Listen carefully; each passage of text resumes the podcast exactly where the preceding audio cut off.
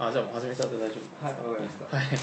ていう感じで、えっと、今日あの、まあ、あの町ライブラリーっていうところで収録をさせてもらっていてであの今日あの町ライブラリーを、えっと、提唱されている磯井さん。急いですね。磯井さんが、えっと、たまたまあの会場に会場とか、まあ、ここにいらしてくれててあの話話を聞いてたら結構熱い話がどんどん出てくるっていう。なんか今度うちらもなんか都市論について読書会とかをする、しようと思っているので、うん。なんかここれがその本の一冊なんですけど一冊で。これはなんか早水健郎さんっていうライターが、うん。さんが書かれて都市と消費とディズニーの夢ってないうあショッピングモールの公共性みたいな話を書いてらっしゃるんですけどそういった本とあと新規をあし違うなんだっけ、まあ、商店街はなぜ滅びるのかっていう新書があともう一つ出ててあともう一つがえっとスカイ東京スカイツリー論論みたいな話を3冊をういろいろと消費都市と消費と郊外みたいな話を今度都市読書会でしようと思っていて、うん。まあちょっと今日お話を聞いてちょっとどすごい興味をああ そうかそうか。まあ、あともう一つはやっぱりその場作りっていうのをずっとされてらっしゃるんです、うんそのコミュニティをどうやって作っていくかとかっていう話をなんか僕たち一応なんかうん。勝手に集まったグループであるんですけど、はい。なんかそういうももうちょっと関西でコミュニティ広げたいなっていうふうに思ってるんでうんそのコツとかを聞きたいなああわかりました。あとりあえずなんかその自己紹介っていうか、そうですね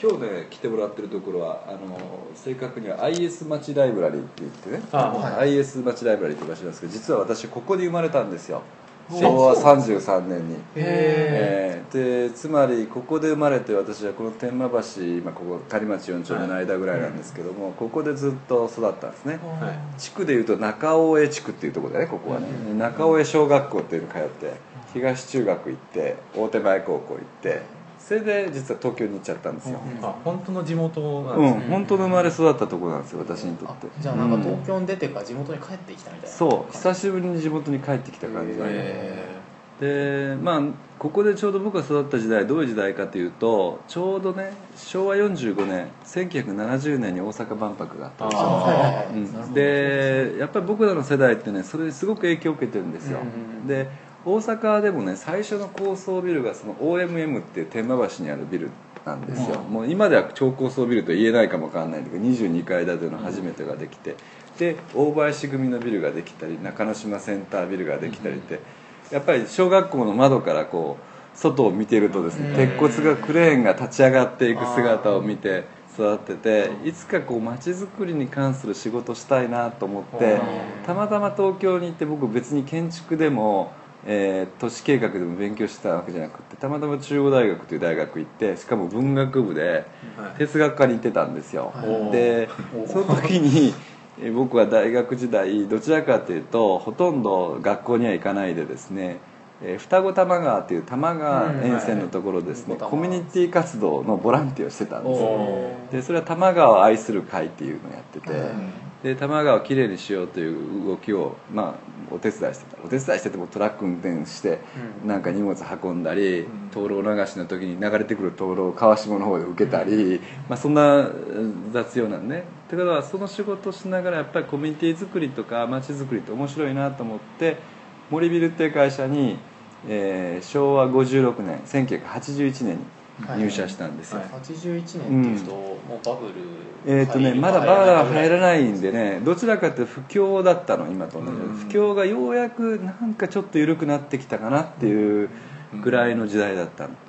で大阪ではねその頃ね、えー OBP って言われてるねあの京橋の辺りの再開発の構想もあった、うん。でもまだほとんど新聞に出ることはなかったで東京ではアークヒルズって言われてると後にアークヒルズっていうサントリーホールがあるビルができて、うん。森ビルの、まあ、礎を競うプロジェクトなんだけどそうですね。そのプロジェクトがちょうどまだ水面下にあったの。で私はその大阪のプロジェクトの会社に入るかその東京のその森ビルっていう会社に入るか二者択一の状況になって、まあ申し訳ないけどやっぱりこういった仕事は東京の方が、うん。お面白いことができんじゃないかなと思って実はそれで森ビルに入っちゃうの。で入った頃はなんでそんな名前もない会社に入ったのっていう時代だったの森ビルにとって。は、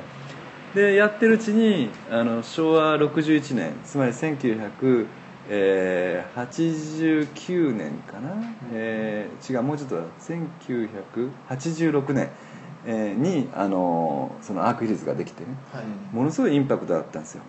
今は森ビルっていうのは六本木ヒルズですごく有名になったんだけども、あれも9年前の仕事でね、もう随分経っちゃったんだけど一つの町がその町の中で大きなインパクトを与えた最初のプロジェクトが実はアークヒルズだったと思います、うん。今からもう25年以上前の話ですよね、でそれをやっていた時にまあ私もディベロッパーの中で本来の町づくり都市計画だとかそっちの仕事に携わるかと思ってたんだけどずっと主な仕事はねその創業者だった森田幸四郎さんという人が大学の先生だったんですよ。で大学の先生で彼が最後に人生の最後にも80になってたんだけど出会った頃はやりたい仕事が人づくりだったんですよ。もう一度大学作ってみようっていうことを考えてたんですよで大学の名前も日本都市大学って大学にしようかっていうことを考えてて東大にある都市高みたいな建築系から来た人とむしろ社会とか文学とかデザインとか考えてその両方からこうあのつながっていくような、えーそういうような両方の学部を合わせたような大学を作りたいと思ってたんですよ、ところがやっぱり当時今から25年ぐらい前の、えー日本の法律で大学を新増設するのはすごく大変だったんです。よ、はい。というかほとんど不可能だったんですね、それはもうすでに法律としては廃止になっちゃってるけど工場と立地宣言法というのがあって、工場960そうです。何年60何年。まさにバブルじゃないけど高度成長に入っていく中で、まあ、今なくなっちゃったけど国土庁というところが持ってたあの法律があったんですね。でその法律がまだ廃止されてなかったもんだから全然無理だったでそれで主軸を作ってアークと主軸って小さな軸を彼は作ってもう一回原点に変えるいわゆる理系でもなければ文系でもなければあそういう、まあ、両方にまたがるようなスタンスで都市のリーダーを育てようっていう、そういうことをやったんですよ。で時代的にはニューアカデミズムっていうことがあってどちらかっていうと日本の大学っていうのは建築都市計画がどういうか理系に入ってるんですねだけど都市のことって別にエンジニアリングで勉強する部分もあるけども、そうじゃない部分もたくさんあるわけですよ、むしろそうじゃない部分が多いわけで経済の面もあれば、デザインだとかあるせば、はい。マーケットの面もあれば。だからハーバードデザインスクールってこれも建築の世界でメリットだけどこれはもちろんデザイン系だよね、で理系じゃないんですねアメリカではね。なんかアメリカだと社会学とかがどんどそうんそうそう都市設計とかに入っていくっていそうなんですよ話と近いのかな。そうなんですよもともとはいろんなジャンルを統合させてるとかいろんな人が働いてるからこそ街なんで都市なんでそれを勉強するのにいわゆるどちらの入り口から入ってもいいわけなんだけどそれが非常に日本で峻別されてたんでそれを崩したかったですね。でその活動を僕がやったのはちょうど29歳の時なんですよ。であの事務局長をやってずーっとそこから18年間その森田幸四郎さんが描いた文化活動や教育事業の夢を実現してあげようという仕事をずっとやってたんです。ところが、えーもう当時会った時でも80歳で87歳で亡くなられますから、えー志半ばであの彼が亡くなっちゃうんですね、でそれでその後引き継いだ、まあ、次の社長さんが森さんの息息子さんなんだけどもうちょっと派手なことをやりたいということで、実はアークヒルズのその同じビルなんだけども大学院村を作るっていうことを僕が構想して受け入れてくれたわけです、この辺から場作りの一つのあれなんだけど、えーまだその工場等立地制限法残ってたんだけど慶応大学の藤沢キャンパスにたまたまその森さんが付き合ってた東大の都市工の伊藤滋さんだとか石井威望さんとか、えー定年されて向こうへ移られたのね慶応の先生になって、で、えー藤沢まで行くのに1時間半とか2時間ぐらいかかるからですね、もうそれじゃなくて都心でやりたいということもあって、はい。都心の中に大学院のキャンパス作っちゃおうと。で藤沢のサテライトを作ったんですよ。最初、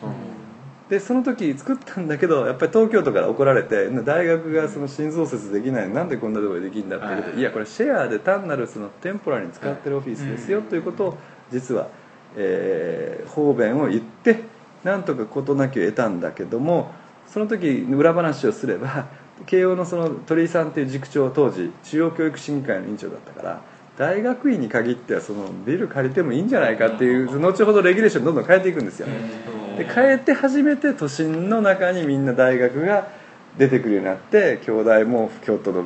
なんかああのいわゆるサテライト。サテライトっていうのがブームになっていくのはその後の何年か先なんですよだからそれの何年も先に僕らがスタートしちゃったあの GLOCOM とかもそういう感じなんですかそうそうそうそう。 GLOCOM はねあのどっちかといわゆるどちらかっていうとあの本当の degree じゃなくて non-degree なんだけど、はい。 degree が出せるかのようなはい。形でうん。やって堀さんという人が MBA というものにこだわってはいるんだけど、はい。あのアカデミックな degree じゃないんですね、はい。だからあのこの辺も日本のその教育づくりの中で一つの大きな弊害だと思うんだけど、本来文科省だけが出せる degree じゃなくてもいいんじゃないかと僕は思うんだけど、はいあのそのディグ地地域ごとの degree とかあってもいいと思うんだけど、えー日本の場合は文部科学省が認めた学校法人が出せる degree しかない、はいってい。うことになってきてるね現状において。アメリカはどうなってるかっていうと地域で大学というもののそのコンソーシアムみたいなのがあってそれに値する大学であったら出せると。はヨーロッパはもっとちょっとかかってて職位っていうのがあるディプロマっていうのがあるからある職位に渡して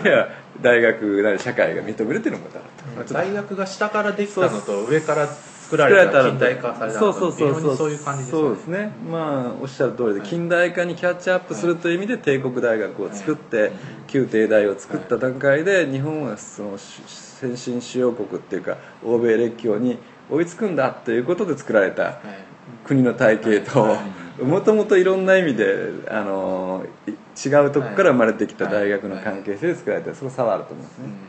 まあそれはさておいて僕らのところはそういう形でノンディグリーなんだけど都市軸っていう都市のことを考えるプライベート塾をずっと育てていって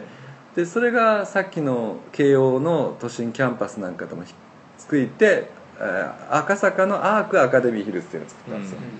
ただこれはどちらかというとその数年先96年にできたんですけど2003年に完成した六本木ヒルズへの一つの前哨戦であって、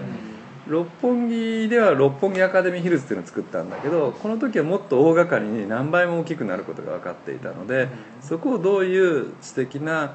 場所にしようかっていうことをずっと考えてたんですよ、それが私のずっと仕事だったんですね。で結果的にどうしようかっていうことをいろいろ考えたんだけど、えー大学とあんまり組織と組織で組むのはやめようと思ったんですよ、いい意味でも悪い意味でも大学のペースと企業のペースでははい。スピードがちょっと違うし、まあ言葉は悪いんですけど今いろんな大学とビル組んで都心に出てきてるんだけど、どっぷり大学が出てきたからといって町のと町にエンカレッジを与えてるかというと僕はそうでもないと思うんです、うん、ちょっとさっきも取材で言ってたんだけどあのまあ大学の先生には申し訳ないんだけど、えーいい人もいれば悪い人もいるんだけど、悪い人っていうのはどういう人かっていうと自分が全て知ってると思う人が一番問題なんですよ、うん、そうじゃないんですよ。社会にはいろんな人がいるわけで、あのデザインのことやらせればこの人はすごいとか音楽のことやらせればすごいとかいろんなその専門職位があるわけですね、で例えばあのこういう例がいいかもわかんないけどジャーナリズム論が分かる人と新聞の原稿を書ける人っていうのは別なんですよね、はい。だから実際に物を書けるとか作れるとかっていう人と建築もそうなんだけど建築学が分かる人と建築ができる人はまた別なんですよ。だからそういうことを考えたんでもうちょっとね町場に開いた形がいいなと思ったのと、それから六本木ヒルズの規模から見てもうちょっとこうポピュラリティが高い方がいいと。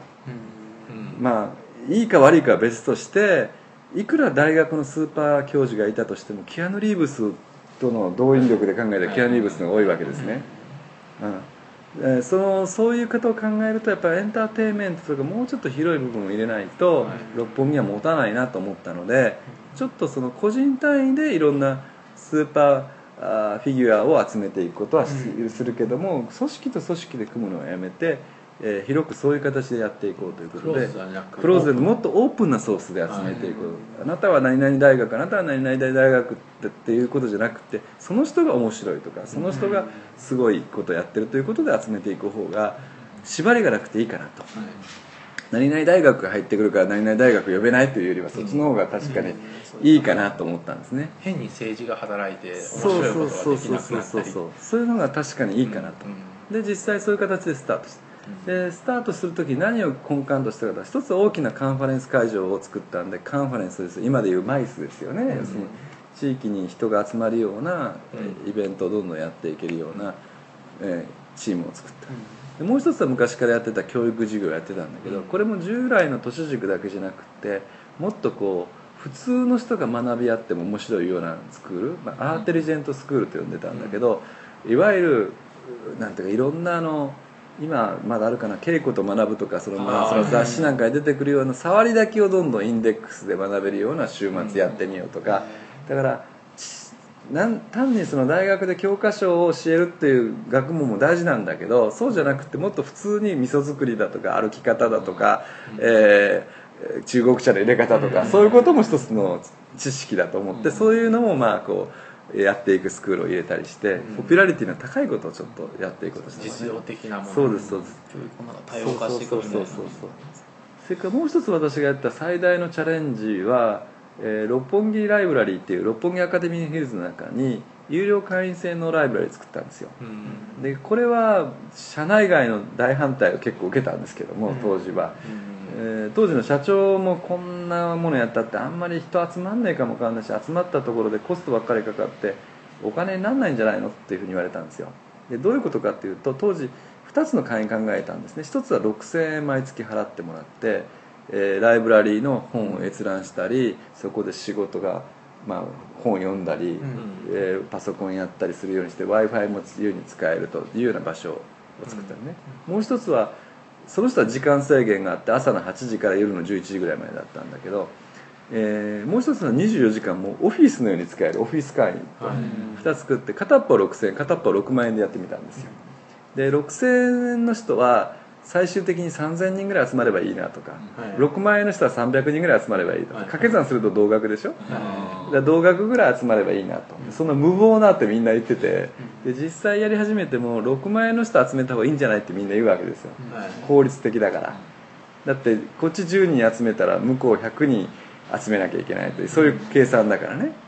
だけど僕はどっちかというと6000円の安いくは安いかどうかは別に安い方の会員の人をまあたくさん集めたいなと思ってたなぜかっていうとその人たちがその場に引き寄せられてくることによってたくさんのメンバーシップができれば、そのメンバーシップの中から次のコンテンツが生まれてきてさらにその人が次のコンテンツを読んでくるという、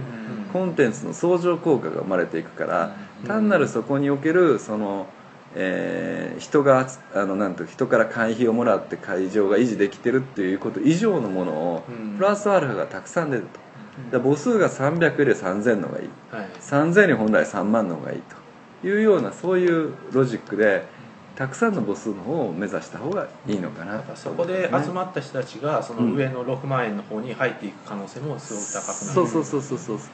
でただ僕はあんまりそのそこでお金どうこうというよりも、うん。むしろその人が次のなんかいろんなそこで小さな会をやってくれて、その会にみんなが来てまたその、はい。えーお金を落としてくれたりすることの方がまたいいのかなと思ってたんですね。で、うちらは結構ツイッターとかで知り合ったなるほどなるほど。だから結構ツイッターとかもそういう機能を果たしているのかなそうそうそうそうそう。そうそうおっしゃる通りなんですよ、はでも当時もちろんツイッターとかそういうのなかったんだけど、あのなんかそっちの方がよくってインフラまでは提供するけど、インフラの上の上位構造については生まれていったらいいんじゃないかなと思って、うんなんか総括っていうかなんかそのそうそうそうコミュニティの中で勝手に新しいコンテンツが生まれてくる。なんか割と僕たちもそんな感じで、はい。考えてるね、はいうん。そうですね。なんか本当になんか多様な人が今どっか集まっててなるほど。特にそれをつながってもらって、うん。そこで何か生まれればいいかなっていうのはすごく考えてますね、うちら自体がそうなんです。だから。そうね確かに。だからこうやってラジオ収録とかしてるのもそれのうちの一つ。なるほど。なるほどラジオって誰でも聞けるしながらでも聞けるじゃないですか、うん。だからそういう感じで広くオープンなものとクローズな勉強会みたいなのを並列してやっていくのが結構重要なのかな、いいいいね。あとなんかいろんな人が集まってるんだぞっていうのをなんか見せるためになん。かその、なんか郵送とか全部アーカイブ残してるんですよ。動画配信を。そうね。うん。とか。ですねあってかそのさっきその東京のはその街の話をされてたんですけど、なんか大阪とかってどうなんですかね？なんか大阪って、その例えば京都ってものすごいたくさん大学があって学生の街みたいになってるじゃないですか。うん逆にその大阪ってその街の中に大学とか作れないからなんか意外とその、まあ、反対とか結構離れたところにあったりとか。してうん。さっきの工場と規制法とうん。かっていうの。問題があってでまあその東京の場合はまあそうそうだったと思うんですけど大阪って今どうなってるのかっていうかこれからどうなって大阪は現状においても市内にほとんど大学がない、珍しい大都市ですね世界の中でも。そうええ。だからあの東京はどちらかっていうとみんなビジネスの街に思ってるけども京都以上に実は university city なんですね。ね。早稲田とか新宿のとかにあるし、圧倒東大がまあもう最はい。最たるもんだけど圧倒的な敷地を持ってるんですね、早稲田も。慶応もそれほどではないけども、他の大学もいっぱいあってすごい university city なんですよ東京というのはね、京都以上に多分京都の自社地分ぐらいあるんじゃないかってぐらい 思ってるかもわかんない。そのぐらいその東京っていうのは実は大学都市なんですね、大阪線に対してまあ真逆な都市ですね、うん歴史的な経緯とかも面白いですよね。なんか藩とかがいっぱいあるから大きい敷地があって大学が作りやすかったとか、それもあると思うけども、そのなんていうかな京都と住み分けしちゃったというようなところもあるのかもわかんないんだけども、僕は大阪の中で一番残念だったのはその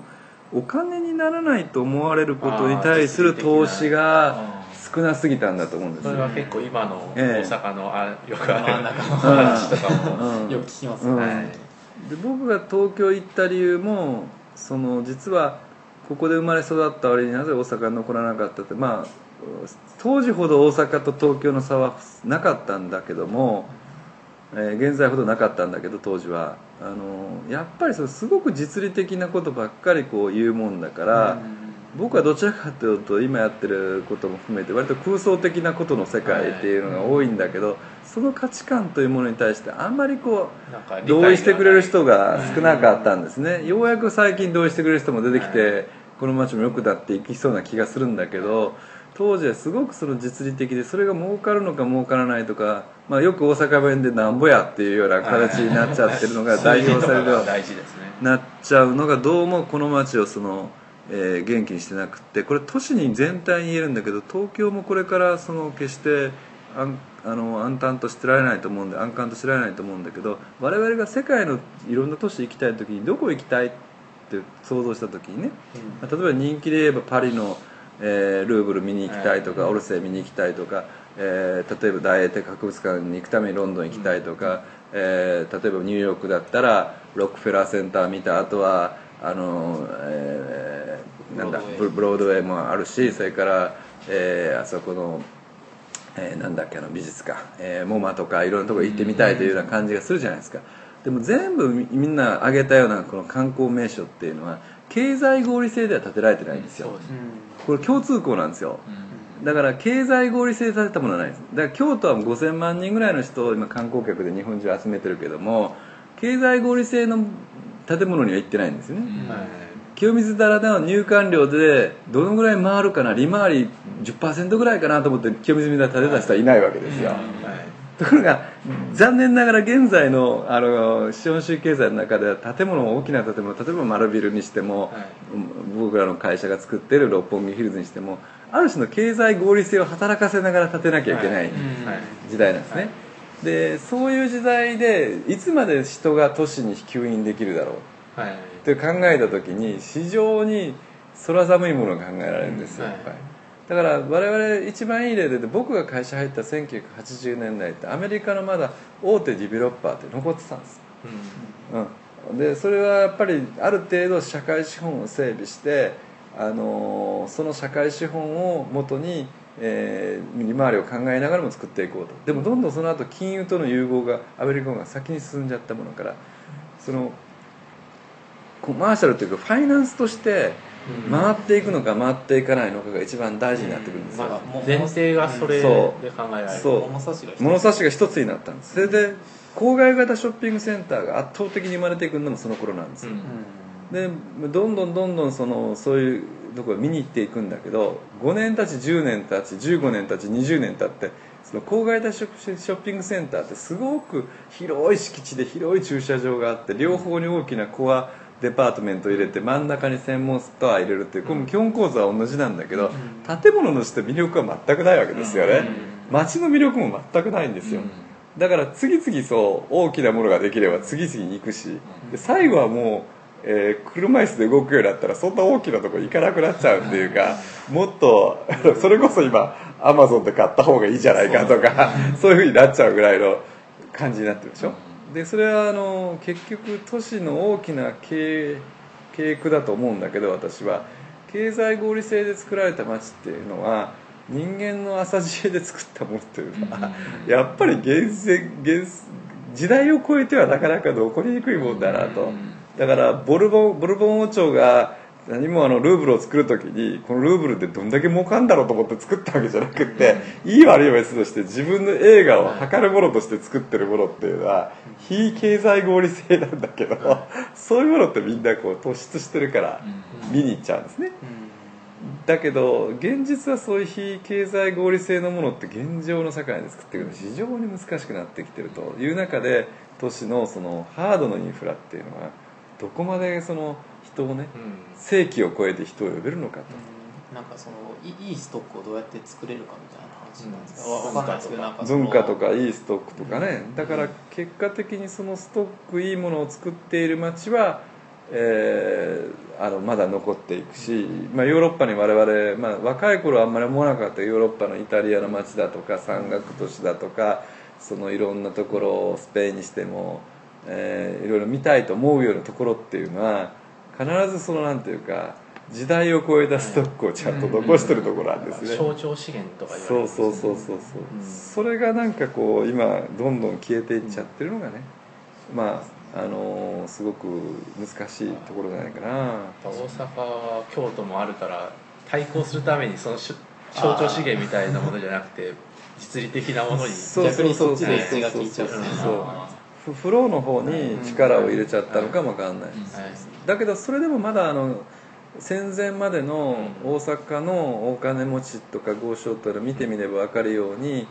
あのなんていうかな、えーいろんな、まあ、ガスホール見てもそうだしいろんな近代建築のいいものをいくつか残してますよね、だからそれがどんどん戦後はその力も慣れていったのが一つ大きな大阪の、はいうん限界があったのと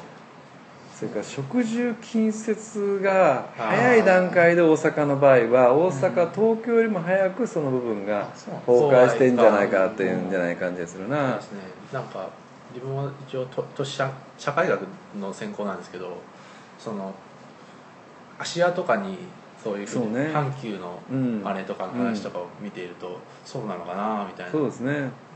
あの小林一三さんって素晴らしい、はい。あの経眼のあるそのディベロッパーがいて素晴らしかったんだけど、逆に言うと彼を頂頂点とするやっぱ郊外はい。電車、まあはい私鉄の開発がすごく進んだもんだから、はい。ステータス感が郊外にあって、はステータス感のない方が市内に残ってしまったっていう、はい。あの極めてこの大阪のあのだっていうから皮肉ですよね、はい。東京はそこまで行かなかったんです、はい。やっぱりそうは言っても都心の中に周り麹町とか、はい。あの高輪だとかね、はい。旧山手って言われたこと、はい。現状においてもまだあの、まだ高いし。ええ高いそれから小東もそうだったし、はい。現状においてもせ世田谷の成城だとか、はい。大田区の田園調布だとか、はい。ステータス感のある街が、まあ、市内エリアにかなり残ってるってことですね、そそういえばなんか阪急があれ初めてだったんですかね。そう。だからその電まあ電車を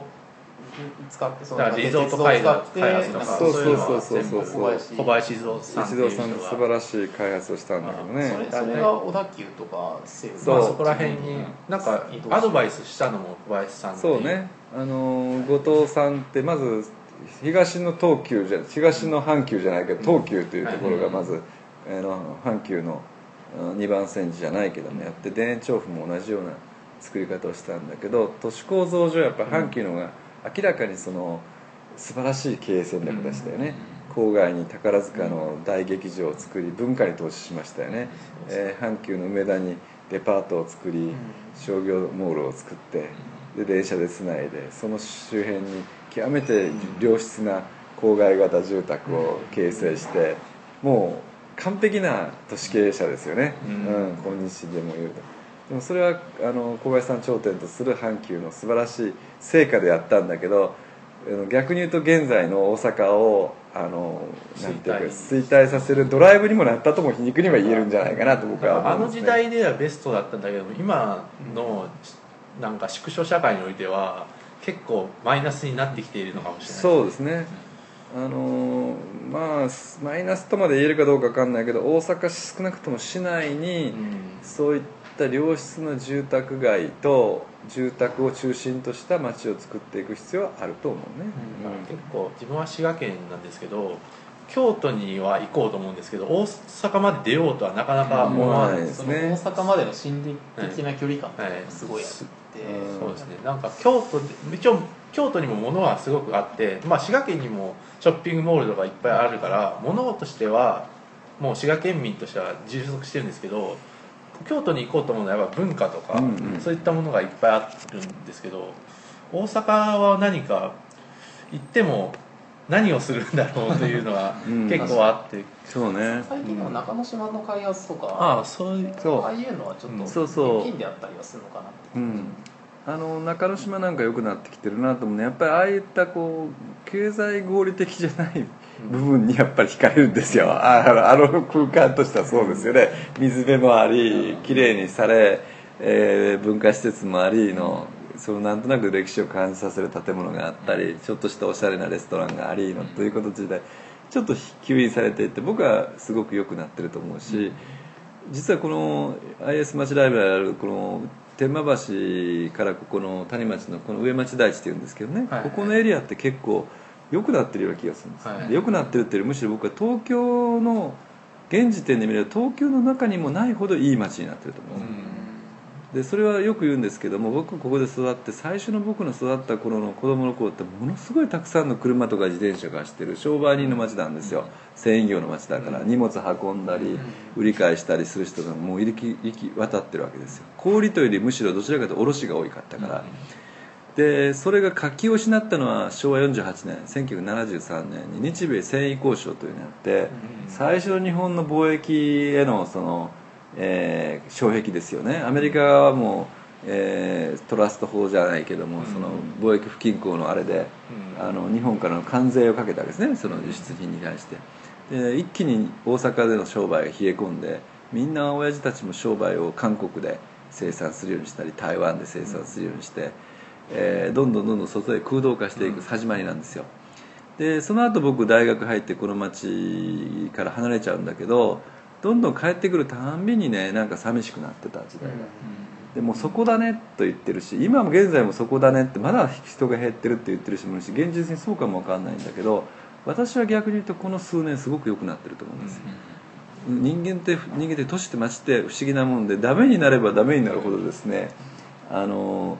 なんていうかな例えば賃料が安くなるんですね。ああなるほど。賃料が安くなるとすごく新しい若い人が入ってきやすくなるんですよ。そ近くの中崎町とかはそうですね。そう。だからまさにそういう逆転現象が起こってる。だからそそう。でここの町もう一つ良かったのはどんどん住宅が立ち始めた。うん。商売してた町なんですよ。大街区じゃなかったんです、はい。これが大きなネックだとも僕は昔は思ってたんだけど、みんなが小さな街区であるから街区そのものを歩いてるのが楽しいのよ、うん。ここにこんなパン屋できたとかここにこんなあの、うん。えーコーヒー屋ができたとかここにこんな飲み屋ができたとかこんなギャラリーうん始まってるねというのがどんどん起こってきてるんですよ。でこういう街は実はあんまりね東京でもないと思う。ん。ですなぜかというと賃料が高いから、うん。今ほとんどの商業施設見てもらえば分かると思うんだけどどっかのチェーン店なんですよ。はい。ところがここに今街の中に入ってる店はほとんどそこがオリジナルの店なんですよ、東京で商売するのはリスクが高すぎるってことですよね。まあ、東京だけじゃないんだけど例えば大阪の梅田とかはい難波とかでやろうと思うとやっぱりそれは難しいし、えー名古屋でも同じことが言えるし、でどちらかというと商業資本もしなんていうか合戦化が進んでいて大きなバック資本がないと、例えば賃料そのものもそうだし内装工事も大きいからとてもじゃないけどそんなもので飲食業とか物販業やれないんですねだからどうしてもそのチェーン展開になってどこの町にもある店店ができるんだけど、この町はそういうチェーン店がほとんどない、だからそういう意味ではすごく面白いしそれから住んでるから夜でもやってる意外と。あ帰らなくていいから。ね。でこれも大きいだからやっぱりニューヨークよく言われるんだけどニューヨークも実はブロードウェイとかあのなんていうか五番街だとかよく注目されてる。どちらかというとニューヨークもマンハッタン島にたくさんの人住んでるんですよ。ー東京の大体都心区の3倍ぐらい住んでるんですよ。それは一番大事なことで3倍あるってことで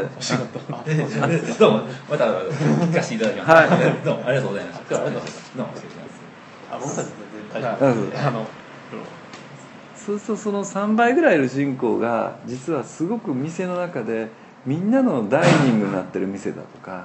みんなの朝食の場所になってる店カフェだとか生まれるんですよ。そっちの方が面白いんですね、はいはいうん。僕なんかそれ京都に来た時にすごい思った思いました？僕もともと横浜で、えっと、大学1年生まで向こうにいたんですけどなんか向こうってその飲み会とかやっても必ずその終電とか終電を機にそのうん。渋谷から何時に帰れるかとかっていうかその電車の時間ベースでなんかうん。そういうイベントとか打ち切られるんですけど、うん。京都とかだとなんかみんな自転車で移動できるちょうどいいサイズじゃなそいうですかそうそう街がそうそう。そうだからなんか歩いて頑張れば帰れるみそうそうたいなそう。だからなんか全然2時3時とかまでも飲み会が続くみたいな。そうそうそうそうそう。まったり感はある。まったり感ありますよね。早稲田とかもだからみんな自分は大学は早稲田だったんですけど近くでみんな住んでるからあいつの家行けば朝まで飲めるとか